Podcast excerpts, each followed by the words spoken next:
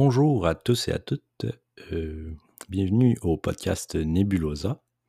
C'est le premier épisode, donc commençons avec une petite introduction. Qu'est-ce que c'est que Nebulosa D'où vient ce nom? Pourquoi euh, un podcast à Lucar comme ça?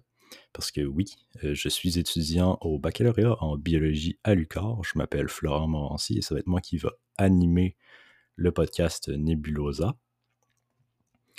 Euh, dans le fond, Nebulosa, le nom, euh, ben, il fallait un nom court. Et puis, c'est le, ça vient de la panthère nébuleuse, mais aussi d'un genre.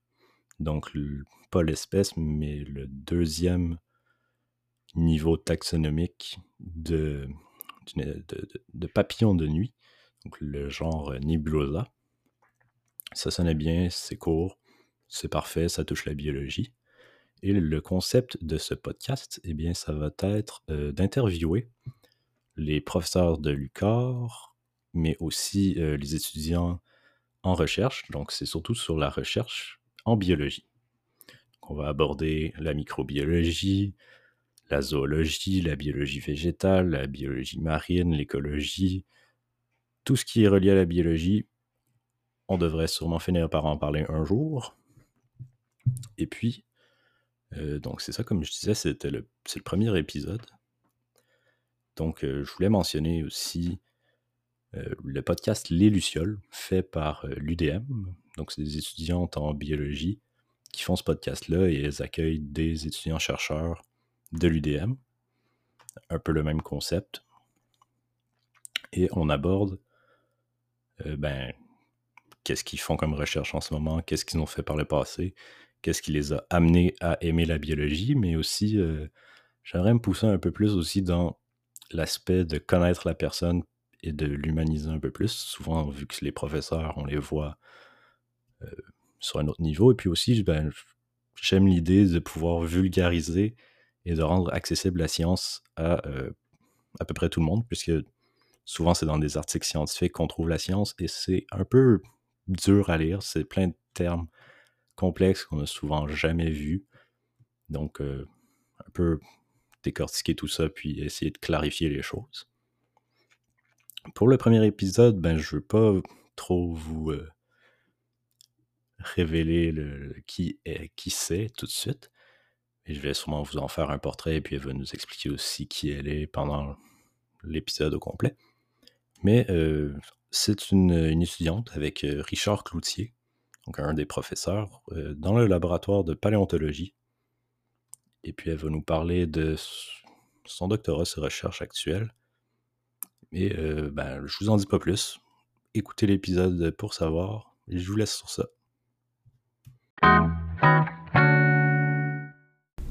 Bonjour Olivia, bienvenue à Nebulosa. Bonjour Florent. Donc, euh, ben, c'est toi, Olivia Van Hezebroek ou Van ouais. Hezebroek. Van Hezebroek. Prononcez-la comme vous voulez. C'est flamand, en tout cas. C'est ce que tu m'as dit. Mais euh, tu viens de France, right? Ouais, je suis française. Ok. Donc, flamand, c'est comme tes origines. Euh, ouais, des origines lointaines. Parfait. Mais pourtant, tu es au Québec. Oui. Dans un petit coin perdu qui est euh, Rimouski. Eh oui. Pourquoi avoir choisi Rimouski? Euh, alors l'histoire remonte à quand même assez longtemps.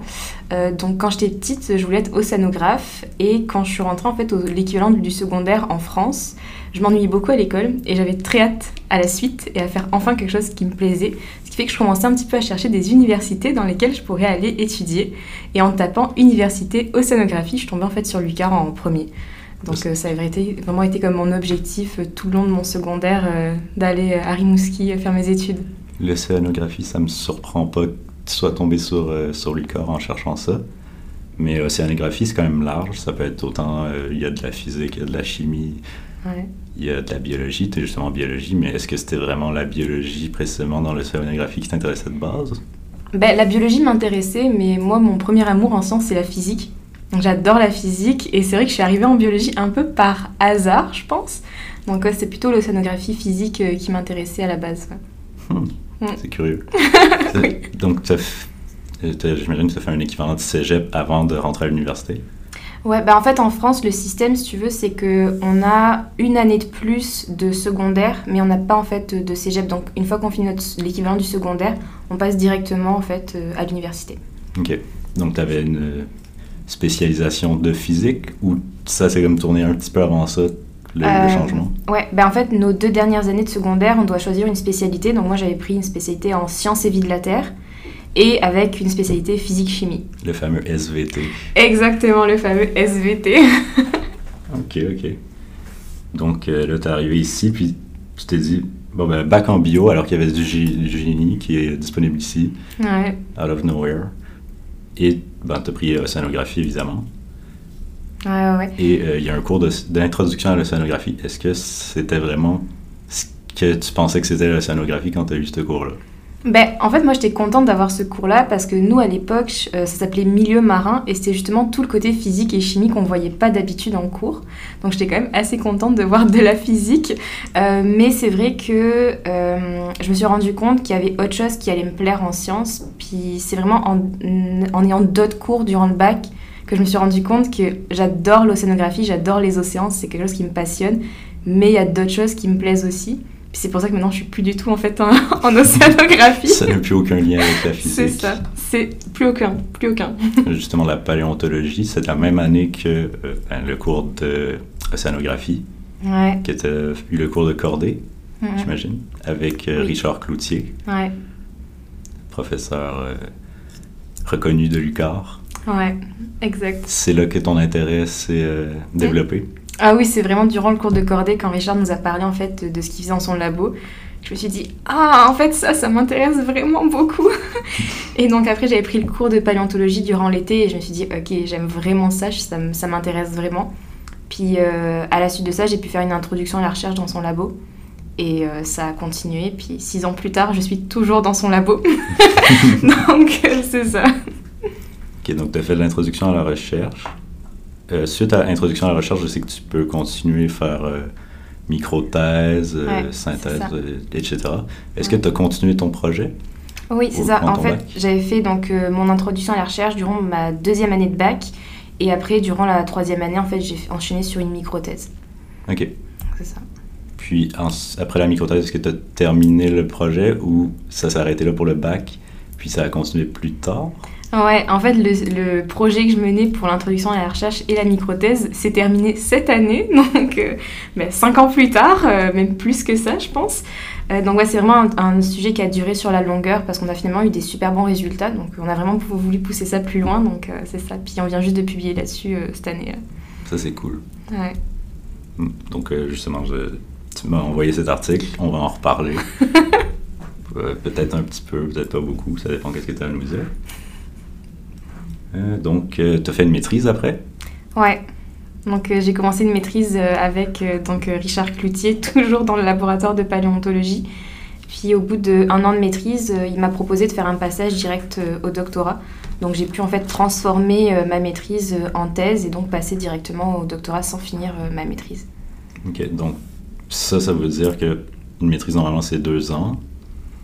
Là, ça rallonge ta maîtrise. Est-ce que ça rallonge de un an? Est-ce que ça rallonge de deux ans? Que... Après, je sais qu'un doctorat, tu peux le faire en dix ans si tu veux. J'espère pas le faire en 10 ans, le mien, je te le dis de suite. Mais euh, oui, normalement, une maîtrise sur le papier, c'est 2 ans, puis un doctorat, c'est 4 ans.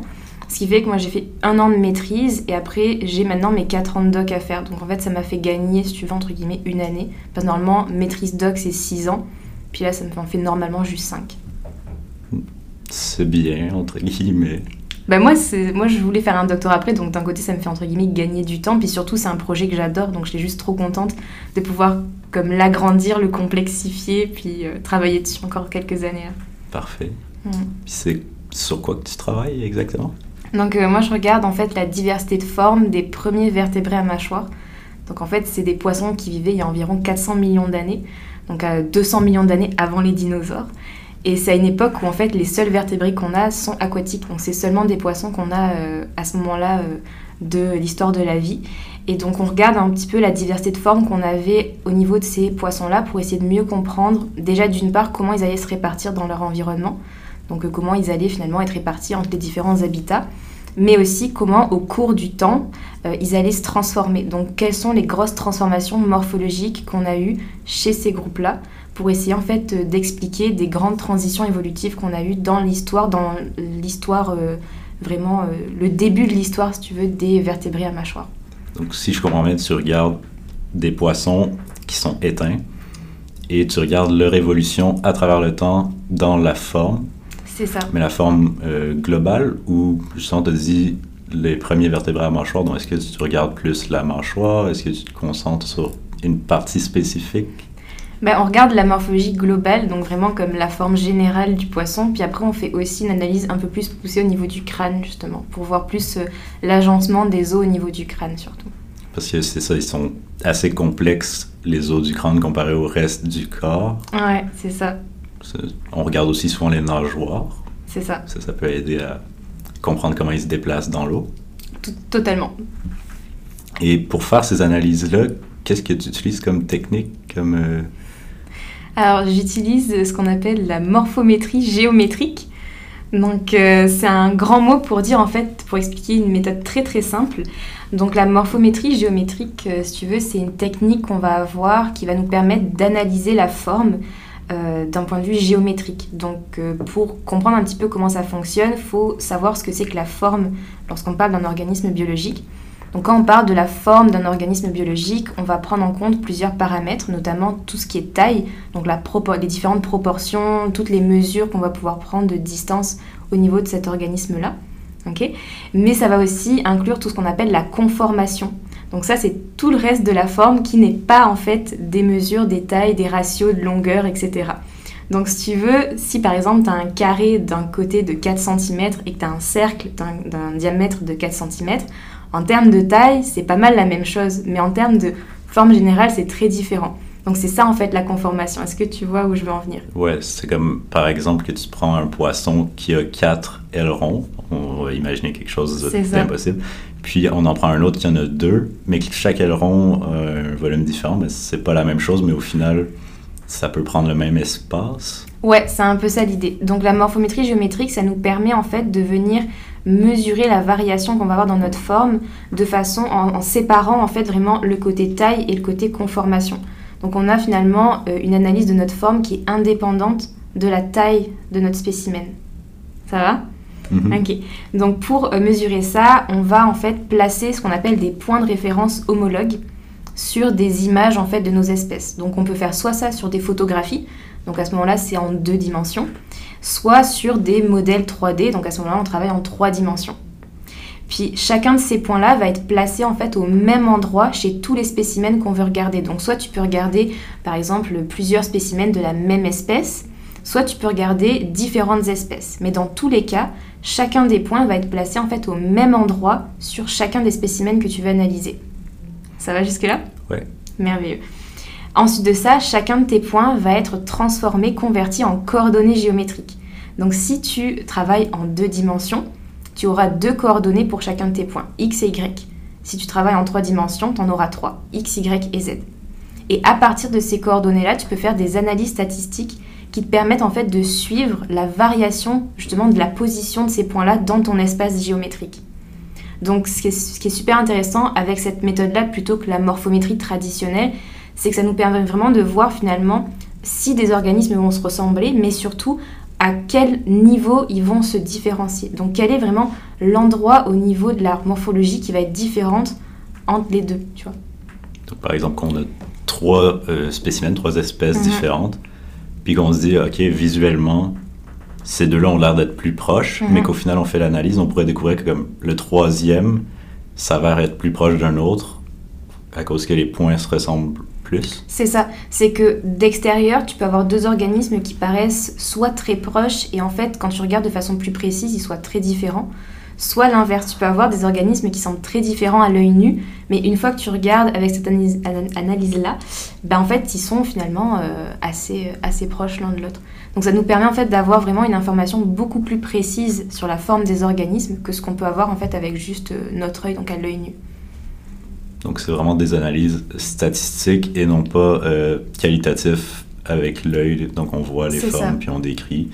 C'est euh, tel point est à telle coordonnée on compare pour euh, chaque spécimen les coordonnées qui ont été trouvées. C'est ça. Puis tu as dit aussi, tu as mentionné la morphométrie traditionnelle qui serait moins efficace. Mais Ouais. qu'est-ce que c'est que la morphométrie traditionnelle? Ce qu'on appelle morphométrie traditionnelle, c'est justement quand on va prendre en fait souvent des ratios de longueur. Donc par exemple, tu vas mesurer la taille totale de ton organisme, la taille de sa tête, la distance que tu peux avoir entre deux structures. Donc ça va vraiment être plus des mesures linéaires que tu vas faire sur ton organisme. Donc tu vas plus avoir euh, une information concernant ses proportions et sa taille, mais tu vas pas être capable vraiment de visualiser vraiment l'ensemble de la forme qu'il va avoir.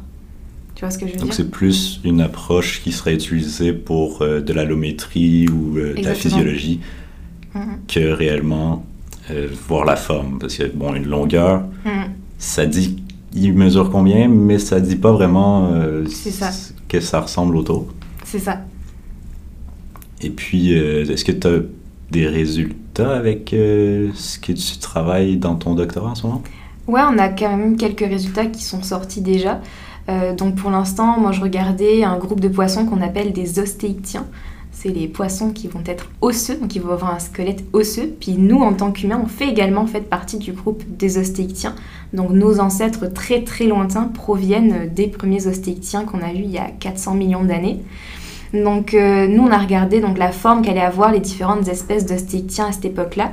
Et on s'est rendu compte qu'on allait avoir vraiment un- une modification euh, très importante de la forme générale déjà de notre poisson entre deux périodes géologiques.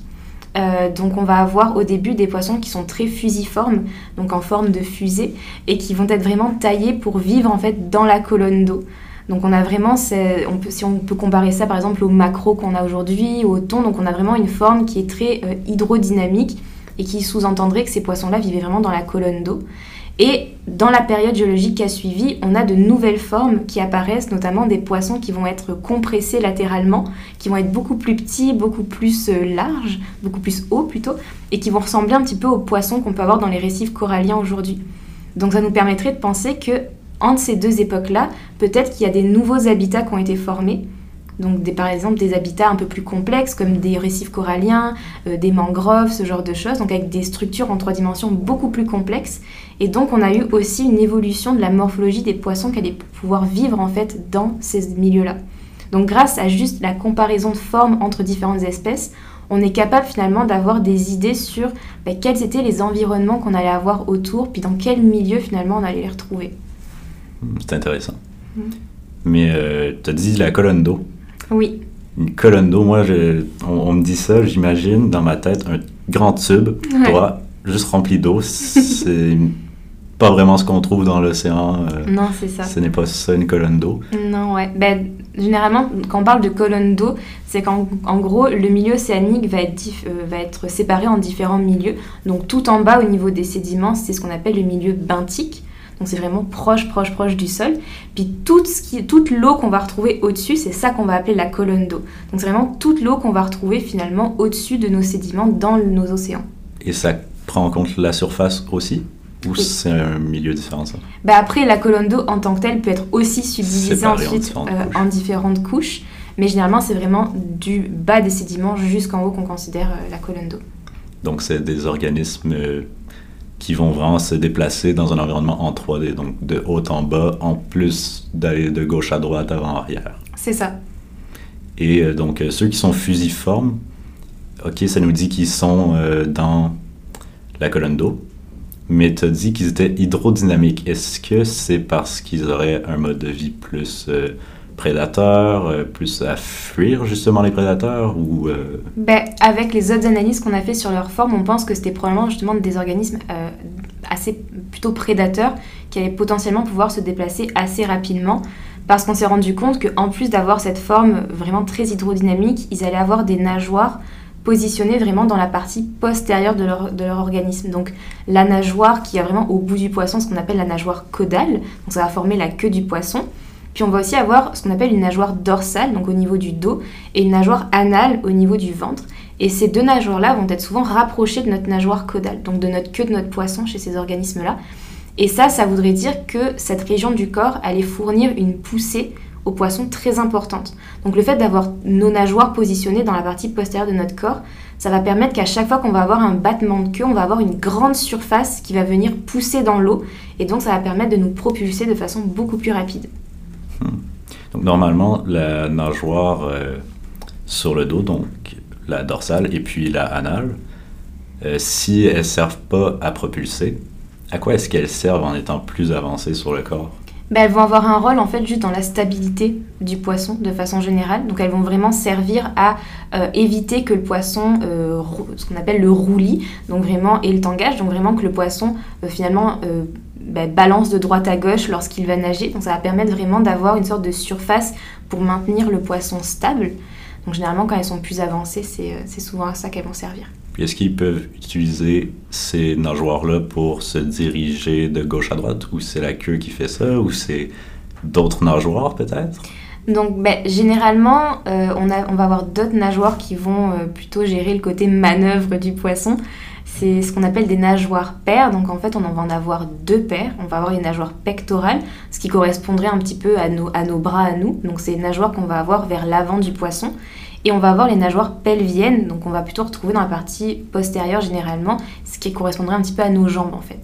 Et c'est plutôt ces nageoires-là qui vont être impliquées dans la manœuvre du poisson. Hmm. Intéressant.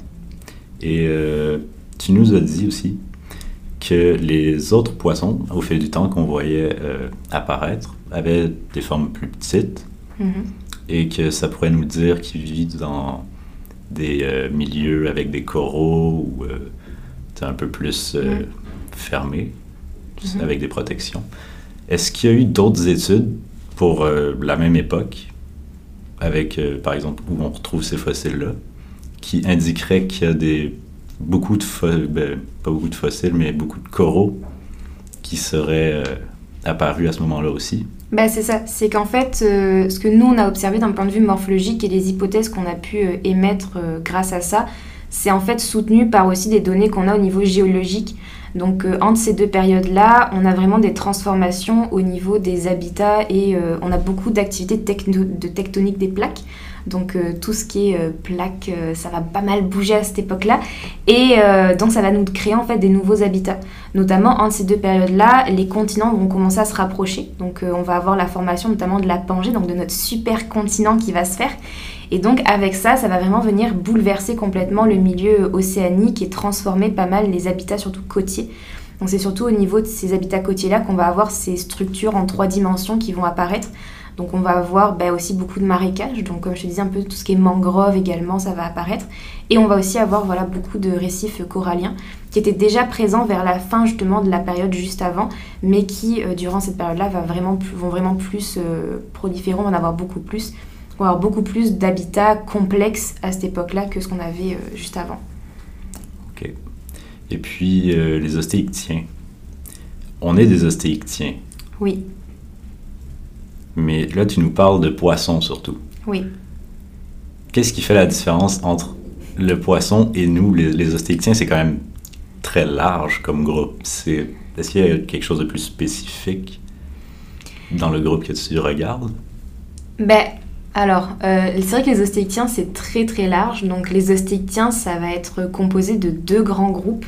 Donc on va avoir les actinoptérygiens, qui sont les poissons à nageoires rayonnées. Donc c'est pas mal tous les poissons qu'on connaît aujourd'hui. Donc euh, Nemo par exemple, c'est un actinoptérygien. Et d'un autre côté, on va avoir ce qu'on appelle les sarcoptérygiens. Donc qui sont les poissons à nageoires charnues qui vont aussi comprendre ben, tous les tétrapodes, donc tous les animaux qui vont avoir quatre pattes comme nous.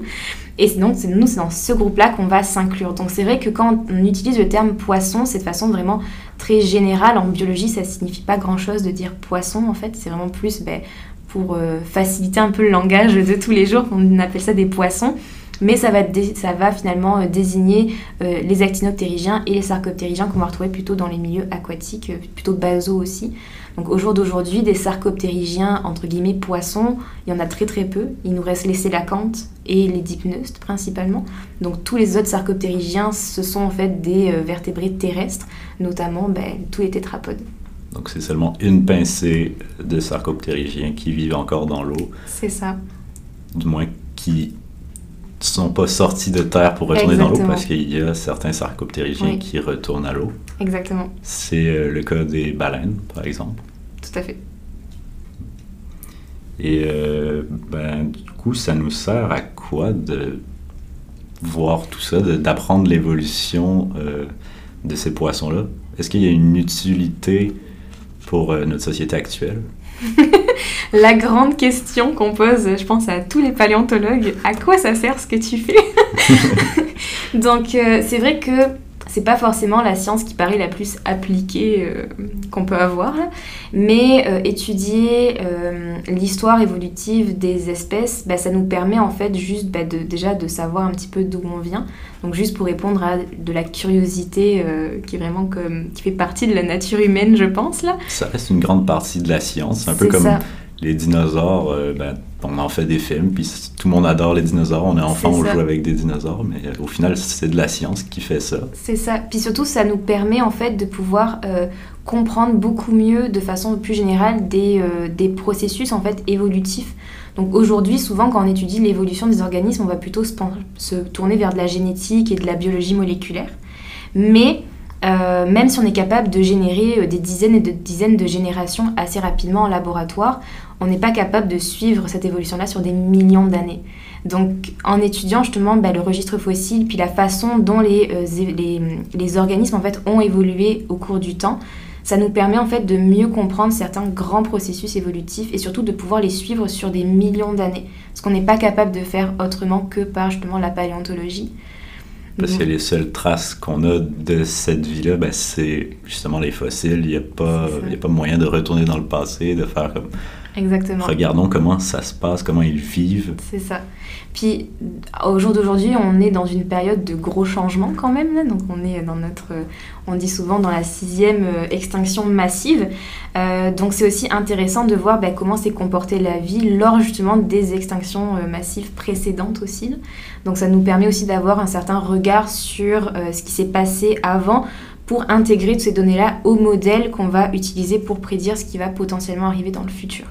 Donc là, par exemple, on pourrait regarder euh, avec tes études qu'est-ce qui pourrait se passer potentiellement avec les poissons actuels, parce qu'on voit que il y a notamment les coraux mm-hmm. qui se font blanchir à cause de l'acidification de l'océan, donc mm-hmm. moins de récifs coralliens. Donc l'habitat des poissons change. Donc peut-être un retour à la colonne d'eau pour beaucoup d'espèces, une différenciation qui pourrait se produire bah Ça, ça nous permet de voir en fait quels seraient les processus qui, nous, qui permettraient finalement aux organismes de pouvoir bah, euh, évoluer avec le changement de leur environnement en fait là, dans euh, les euh, quelques milliers, millions d'années à venir. là où on ne sera plus là. ah non, ouais, ça c'est sûr. Parce ce qu'on voit, c'est qu'au moins la vie continue malgré les, les différentes extinctions. C'est ça, c'est c'est peut-être un peu ridicule de dire ça, mais moi ça me donne beaucoup d'espoir parce que je me rends compte que c'est ça, même s'il y a eu des extinctions catastrophiques parfois là vraiment dans le, dans le passé, la vie a toujours trouvé son chemin. Donc euh, les organismes ont réussi à s'adapter. Alors oui, il y en a beaucoup qui ont disparu, mais ça après c'est aussi ben, c'est l'histoire de la vie. Il y, en a, il y a des espèces qui disparaissent puis qui laissent la place pour d'autres euh, nouvelles espèces. Donc c'est juste un roulement euh, perpétuel. Donc moi je trouve que ça donne beaucoup d'espoir quand même. oui, bon peut-être que nous on va pas survivre, mais au moins la belle biodiversité qu'on aime, qu'on peut observer, tous les animaux sont incroyables. Ça. ça fait du bien de savoir qu'au moins ça va rester sur Terre. Exactement. Et puis, euh, ben, quand tu, prends des spécimens, euh, comment tu fais pour choisir là où tu vas mettre tes points spécifiquement? Alors, euh, pour choisir des bons points de référence homologues, il faut déjà trouver des endroits qui vont être facilement euh, reconnaissables et identifiables chez tous nos spécimens. D'où le terme homologue. Donc, il faut vraiment que nos points soient comparables en fait d'un spécimen à l'autre. Donc, souvent, on va utiliser par exemple des, des coins des angles qu'on va avoir dans les os, parce que c'est des, éléments visuels très faciles à reconnaître et, à, et, donc euh, très, facilement, très facile à reconnaître entre nos différents spécimens. Donc on peut utiliser ça, on peut utiliser aussi, aussi des trous. Si on a donc une ouverture dans un os, un trou dans un os, ben, on va aussi être capable de mettre un point à cet endroit-là parce qu'on sait que c'est une structure qu'on va être facilement, qui va être facilement reconnaissable chez tous nos spécimens. Donc si on regarde un, crâne, là où il y a les yeux, il y a un trou pour laisser passer les nerfs qui amènent mhm. euh, jusqu'au cerveau. Donc ça, ça peut être un exemple de point. C'est ça, exactement. Les coins, ben, ça peut être euh, la pointe d'une nageoire. Exactement. Puis si, ben, comme tu disais, vu que c'est des coins, on va pas prendre le milieu euh, d'une ligne, parce que ben, justement c'est une ligne. Si on prend les deux coins, c'est ça. On sait ce qui entre les deux, c'est une ligne qui les regroupe. Exactement. Puis il faut éviter par exemple aussi de mettre des points sur des courbes, parce que ça va être beaucoup plus difficile de euh, d'avoir finalement un point précis sur une courbe. C'est pour ça qu'on préfère aussi d'avoir des angles. Il faut faire aussi attention quand tu vas mettre des points sur des articulations, notamment sur l'extrémité d'os qu'on va avoir au niveau des, articulations. Par exemple, si tu veux regarder la position de la mâchoire et que tu mets un point à l'extrémité de ta mâchoire inférieure, si la bouche est ouverte, tu vas avoir de la variation au niveau de ton point qui n'est pas due à la variation de la forme de l'organisme, mais juste du positionnement de la mâchoire. Tu vois ce que je veux dire? Donc dans, ces cas-là, il faut soit préférer mettre des points au niveau de la base de l'articulation, donc au niveau du point d'articulation du joint, soit il faut que tu t'assures que tous tes organismes vont être dans une position standard. Donc par exemple, ils ont tous la bouche fermée. Ça paraît très bête, mais il faut vraiment faire attention à ça. Mais là, si on décide d'être, euh, entre guillemets, picky, en choisissant seulement les, euh, les spécimens qui ont la bouche fermée, ça devient quand même compliqué parce que des fossiles, ça se trouve pas à tous les coins de rue, c'est quand même rare et difficile d'en avoir. Ah oui, totalement. Ben, déjà, quand on fait de la morphométrie géométrique sur des fossiles, souvent ce qu'on va utiliser, c'est ce qu'on appelle des reconstructions. C'est-à-dire qu'on va utiliser des dessins des fossiles qui ont été faits. Et en fait, ces dessins-là, si tu veux, c'est une sorte de moyenne de tout ce qu'on a pu observer chez les différents spécimens pour une seule et même espèce. Et qui nous donne en fait la forme générale qu'on pense être la bonne pour cette espèce-là. Tu vois ce que je veux dire? Donc techniquement, tu vas être capable de venir fermer la bouche de ton poisson, même si sur ton fossile, la bouche est ouverte. Ou alors, est-ce que ce serait possible d'analyser indépendamment la mâchoire inférieure du reste du corps? Totalement. Comparer toutes les mâchoires inférieures après ça? Totalement. Ben ça, c'est ce qu'on fait aussi. C'est pour ça que souvent on subdivise nos analyses. On fait une analyse globale puis quand on fait l'analyse globale, il faut faire souvent euh, des choix cornéliens de soit supprimer des points, soit supprimer des espèces si on arrive à si on n'a pas les mêmes structures partout. Et après, c'est pour ça qu'on souvent on fait des analyses un peu plus euh, un peu plus précises sur certaines régions. Par exemple, qu'après on va faire uniquement le crâne et comme tu disais, tu peux aussi faire uniquement par exemple la mâchoire inférieure. Et à ce moment-là, tu n'as plus du tout le problème de est-ce que la mâchoire elle est ouverte ou fermée. Et donc j'imagine aussi que ben, ça a été beaucoup fait de regarder seulement certains os précisément dans d'autres études. Mm-hmm. Toi, c'est pas le cas. Toi, tu regardes vraiment la forme globale. C'est ça. Nous, on s'intéresse vraiment à la forme globale, la forme du crâne. Euh, puis pour certaines analyses, on est aussi allé voir justement la forme uniquement de la mâchoire quand vraiment on n'avait pas d'autre choix, entre guillemets. Ok, c'est ça. Est-ce que tu as des exemples de spécimens sur lesquels tu travailles? Des exemples, c'est-à-dire les, espèces, euh, est-ce qu'il y a des noms Oh oui, il y a des noms. Et les noms sont compliqués. Donc oui, c'est, euh, on a pas mal, euh, surtout que ma base de données, quand même, je pense que j'ai plus de 300 espèces différentes sur lesquelles je travaille. Oh, quand même. Ouais, c'est quand même un bon morceau. Euh, mais pour ceux qui vont écouter le podcast puis qui habitent peut-être en Gaspésie, il y a pas mal d'espèces du parc de Miguacha que je, regarde, donc notamment Eusthenopteron fordi, qui est le prince de Miguacha. Euh, on a aussi par exemple Botriolepis canadensis, qui est un petit poisson euh, qui avait une armure, donc un bouclier en fait au niveau de sa tête et de son, euh, de son thorax. Et donc ça qui allait lui faire une, sorte de petite protection. Souvent, beaucoup de personnes trouvent que les fossiles de Botriolepis ressemblent à des tortues. donc on se bat pour dire que non, ce ne sont pas des tortues. Mais ça ressemble un petit peu à ça effectivement. Là. Ah, en effet, avoir un bouclier, euh, tortue, ça semble avoir un bouclier, mais pas sur la tête, par Pas sur la tête. c'est pas tout à fait la même chose. Et tu as parlé de Miguacha. Ouais. C'est là qu'il y a le cours de paléontologie. Ouais. Est-ce que c'est là que tu as récupéré toi-même tes fossiles ou c'est euh, des, fossiles déjà mis dans des bases de données que tu regardes? Ben, Principalement, ça, moi j'utilise des fossiles qui ont déjà été euh, ben, découverts. Donc souvent j'utilise aussi bah, des reconstructions qui ont été déjà publiées dans la littérature, donc déjà qui ont été faites par d'autres scientifiques. Puis ensuite je vérifie ces reconstructions-là en les comparant avec des photos de spécimens que j'obtiens notamment de musées. Donc c'est vraiment des fossiles qui sont déjà dans des collections de musées que je vais utiliser surtout. Hmm. Donc le musée de Miguacha. Par exemple. Qu'est-ce qu'il y a de spécial là-bas pour que tu aies absolument presque tous tes spécimens qui viennent de là? Est-ce qu'il y a quelque chose de spécial? Ben, Miguacha est vraiment un site incroyable d'un point de vue des fossiles. Donc euh, c'est une plage qui fait quelques kilomètres de long, mais qui a une quantité de fossiles incroyable. Donc on a plus de, je pense, des dizaines de milliers de spécimens qui ont été récoltés et qui sont dans les collections du musée. Donc on a vraiment une quantité astronomique de fossiles à cet endroit-là. Et surtout, ils vont avoir une conservation vraiment euh, exceptionnelle aussi.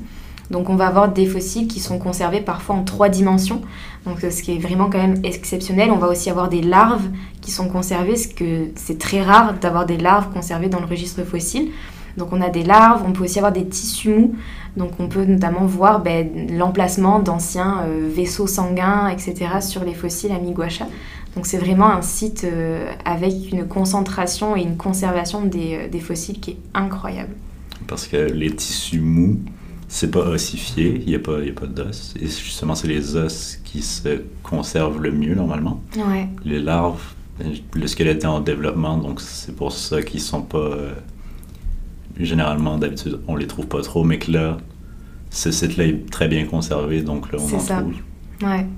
J'imagine que c'est très intéressant aussi de regarder, comme comparer l'adulte Oui, ben c'est ça, ça nous permet en fait pour certaines espèces qui sont très abondantes à Miguacha, notamment ben, Botryiolepis canadensis et Eusthenopteron fordi, d'avoir en fait des séquences onto, ce qu'on appelle ontogénétiques, c'est-à-dire d'avoir des spécimens qui vont être à différents stades de développement, de croissance. Et donc on est capable de suivre juste l'évolution finalement, le développement de ces poissons-là, même s'ils sont éteints depuis euh, des millions d'années.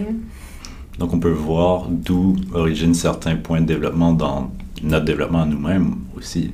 Ben c'est ça. Ensuite, on, va pouvoir, on peut faire des, euh, des comparatifs avec euh, des espèces actuelles ou simplement juste pour essayer de comprendre comment en fait le développement puis la façon dont se développe l'organisme aurait pu mener à euh, des modifications au niveau ben, par exemple après de l'évolution des organismes donc comment de nouvelles espèces auraient pu apparaître en venant jouer en fait sur le développement des organismes. C'est vraiment intéressant tout ça, euh, ton doctorat. tu nous en reparleras euh, quand ça va être publié. Un jour peut-être. peut-être, si tu as des bons résultats. En tout cas, moi, ça m'intéresserait de le lire. Peut-être pas tout le monde, mais... Euh, enfin, bref. Est-ce que tu as d'autres points à ajouter sur ce projet-là? Non. Non? C'est bon. Là, tu as un autre projet que tu nous as dit qui a été publié. Oui. très récemment, cette année en début d'année, qui est euh, fait tout le long de ton bac. Ouais. Et que tu as consommé pendant ce temps-là. C'est ça. Donc ce projet-là, c'est aussi de la morphométrie géométrique. Oui. Mais cette fois-ci avec des poissons vivants. Actuels. Oui. oui, effectivement. Donc pourquoi cette fois-là c'était des poissons euh, actuels et pas, euh, pas, pas, les autres? Parce que moi j'aime beaucoup les poissons de base. Et c'est vrai que euh, on a utilisé le poisson zèbre pour cette étude-là parce que c'est ce qu'on appelle un organisme modèle en biologie. Donc c'est-à-dire que c'est un organisme qu'on va étudier pour ensuite pouvoir faire des parallèles avec d'autres espèces. Donc le poisson zèbre, c'est un très bon organisme, un très, une, très bonne, une très bonne espèce plutôt, pour étudier euh, tout ce qui va se passer chez les vertébrés. Donc euh, il a un génome assez complexe et assez gros, ce qui fait qu'on a quand même beaucoup beaucoup de gènes qui vont être codants. Et donc on va pouvoir facilement aussi le modifier avec la génétique pour voir finalement l'effet de certaines mutations sur certains gènes et après mieux comprendre certaines mêmes malformations humaines. Donc euh, les poissons zèbres sont très utilisés pour étudier toutes les maladies euh, neurodégénératives aujourd'hui et aussi euh, pas mal de, de, malformations juste morphologiques au niveau du crâne qu'on peut avoir aussi chez les humains. Donc nous, on a utilisé ce poisson-là parce que pour les autres poissons, euh, c'est un organisme qui est très intéressant à regarder parce qu'on est capable de euh, d'ensuite d'étendre les résultats qu'on a eus sur cette espèce-là aux autres espèces. Voilà. Pour exemple, euh, un organisme modèle, ça celui qu'on entend le plus souvent, c'est la souris Par exemple. en laboratoire. Mhm. que C'est utilisé pour justement faire un parallèle avec les mammifères souvent. Mhm. Que nous, on est des mammifères, donc Oui, c'est un peu plus proche, mais le poisson, c'est un peu plus éloigné. oui, En même temps, on peut faire parallèle avec plus d'animaux. oui, oui, totalement. Donc, on peut sûrement pas aller aussi euh, pointilleux. Oui, c'est ça. Après, il faut faire attention avec les parallèles qu'on va faire. Faut quand même, euh, faut, quand même faire ça avec précaution. Mais euh, ça va quand même nous permettre de voir juste l'effet de certains gènes, surtout euh, sur le développement. Ça, c'est quand même assez intéressant. Parce que comme je dis, comme il a un gros génotype, euh, généralement, on est capable d'avoir quand même beaucoup de gènes euh, codants, des gènes qu'on peut retrouver aussi chez les humains. Et donc, euh, ça va être beaucoup plus facilement manipulable en laboratoire, des fois plus facile que même des souris. Parce qu'un poisson zèbre, c'est tout petit, là, c'est quelques centimètres. Donc, à élever en laboratoire, c'est vraiment parfait parce que ça prend pas beaucoup de place. Donc, c'est vrai que c'est quand même assez intéressant d'avoir ce genre d'organisme-là euh, pour avoir une sorte d'idée générale de ce qui se passe, puis essayer ensuite d'en tirer des conclusions pour d'autres euh, espèces. Est-ce que c'est un poisson d'eau salée ou d'eau douce? C'est un poisson d'eau douce. le Donc, c'est pour ça que c'est un peu plus euh, simple à conserver en laboratoire. C'est ça. L'eau salée, ça commence à déjà être un peu plus C'est compliqué. ça. faut conserver tout le temps le, le niveau de salinité. ouais, Là, c'est juste s'assurer qu'il y a de l'eau. c'est ça. c'est pas mal ça. Et donc là, tu as regardé sur ces poissons-là des points, encore une fois. Est-ce que tu as obtenu des résultats parce que tu l'as publié? Oui. Et qu'est-ce que ça nous dit, tes résultats? Alors, l'étude qu'on faisait sur les poissons zèbres, ça portait sur ce qu'on appelle la modularité. Donc la modularité, c'est une propriété organisationnelle des organismes, euh, c'est-à-dire qu'un système va, vivant, donc un organisme vivant, va pouvoir être subdivisé en fait en euh, différentes régions qu'on appelle des modules. Et en fait, ce qui est particulier avec ces différents modules, c'est qu'ils vont être quasiment indépendants les uns des autres. Donc c'est-à-dire que chaque module va être composé d'éléments, donc par exemple dans notre cas c'était des os, mais que ces os-là vont être fortement liés les uns aux autres. Donc s'il y en a un qui change, généralement les autres vont changer aussi. Mais par contre, par rapport aux os qu'on va retrouver dans les autres modules, ben même s'il y a un os qui change, les os des autres modules vont pas forcément changer. Est-ce que ça, est-ce que ça va? Tu me suis jusque-là? Ouais. Ouais, parfait. Donc, si tu veux, pour de façon très vulgarisée, il faudrait voir ça en fait comme un organisme qui est composé de blocs de Lego. Donc, tu es capable de venir enlever un Lego puis de le remplacer sans pour autant tout détruire et devoir tout reconstruire. Donc, la modularité, c'est euh, quelque chose qu'on regarde beaucoup en biologie évolutive parce que ça nous permettrait en fait, ça permettrait aux organismes d'avoir euh, la possibilité d'explorer beaucoup plus d'options au niveau de leur morphologie de façon beaucoup plus simple en fait, sans compromettre en fait la stabilité de leur système, parce qu'ils seraient capables de venir modifier certaines régions de leur organisme sans pour autant compromettre celles qui sont déjà optimales et sans compromettre ben, la stabilité générale de ton système. Donc là, c'est des gènes qui définissent ces changements-là, mais en changeant un gène qui va euh, modifier une partie d'un os, par exemple, mais ça va pas affecter les autres os? Alors la modularité c'est quelque chose de très complexe, Euh, même encore aujourd'hui pas tout le monde s'accorde sur euh, qu'est-ce que c'est puis comment ça fonctionne. C'est surtout qu'en fait ce qui est important à comprendre avec la modularité c'est que tu peux l'observer à vraiment différents niveaux. Donc oui, tu as une base quand même qui va être génétique à la modularité, euh, mais tu peux l'observer à d'autres niveaux aussi. Donc oui, tu as des gènes qui vont contrôler certains, certains os, et souvent ben, les os qui vont être contrôlés par le même gène vont faire probablement partie du même module. Mais tu vas aussi avoir, souvent c'est des groupes de gènes ou juste l'expression des gènes aussi qui va influencer tout ça. Donc c'est vraiment une sorte de grosse soupe compliquée qui va donner au final des parties plus ou moins indépendantes euh, chez ton organisme. Hmm. Ok. Donc si tu veux un peu plus de détails sur ce que nous on a regardé à ce niveau-là, en gros nous on la modularité euh, du corps en général chez le poisson zèbre. Donc de regarder si certaines parties du corps allaient être plus indépendantes que d'autres, comment ça allait varier tout ça. Et ce qu'on a remarqué, c'est qu'en fait, notre nageoire dorsale, anale et caudale, donc la nageoire sur le dos, au niveau du ventre et la queue du poisson zèbre, allaient être fortement, euh, être fortement liées les unes aux autres. Donc lorsque généralement on avait de la variation au niveau de notre nageoire dorsale, notre nageoire anale et notre nageoire caudale aussi allaient varier. Donc on allait avoir une sorte de liaison très forte entre ces trois, euh, trois éléments-là par rapport au reste du corps. Et donc ça, nous, on a fait des parallèles avec le type de locomotion qu'a le poisson zèbre. Donc le poisson zèbre, il va se propulser principalement par les mouvements justement de sa queue, donc par la poussée produite par sa nageoire caudale. Et en fait, le fait d'avoir une nageoire dorsale et anale, ça va lui permettre de venir euh, optimiser son hydrodynamisme, donc de venir modifier en fait le, type de, de courant d'eau qui vont arriver jusqu'au niveau de la caudale. Et ça, ça va venir influencer l'efficacité de ta nageoire caudale chez le poisson zèbre. Et donc, le fait d'avoir ces trois nageoires-là qui soient connectées, si tu veux, ça permettrait en fait au poisson zèbre d'avoir toujours une, une, poussée la plus optimale, une configuration de ses nageoires la plus optimale possible pour finalement avoir une propulsion euh, optimale. C'est comme, euh, j'imagine que avec la nageoire caudale qui euh, propulse, mhm. si elle grossit, on propulse avec plus de force. C'est ça. Donc, pour rester stable, il faut que les nageoires anales et dorsales soient plus résistantes. Par exemple, ça pourrait être ça. Oui, totalement. Donc, euh, ça, c'est intéressant que tu aies des résultats qui fonctionnent. Oui, je suis assez contente aussi. et, euh, ben, ouais. On a fait le tour de cet article-là ou euh, Oui, oui. Oui. Et complexe. Assez, oui. Et puis, on arrive proche de la fin. On a fait le tour de comme ton parcours. Mm-hmm. Mais euh, là, il y a une personne derrière cette chercheuse. Oui. Qui est toi. Euh, donc, c'est quoi ton animal préféré? Alors, tu pourrais penser que c'est les poissons, mais pas du tout, c'est le kangourou. Ah ouais?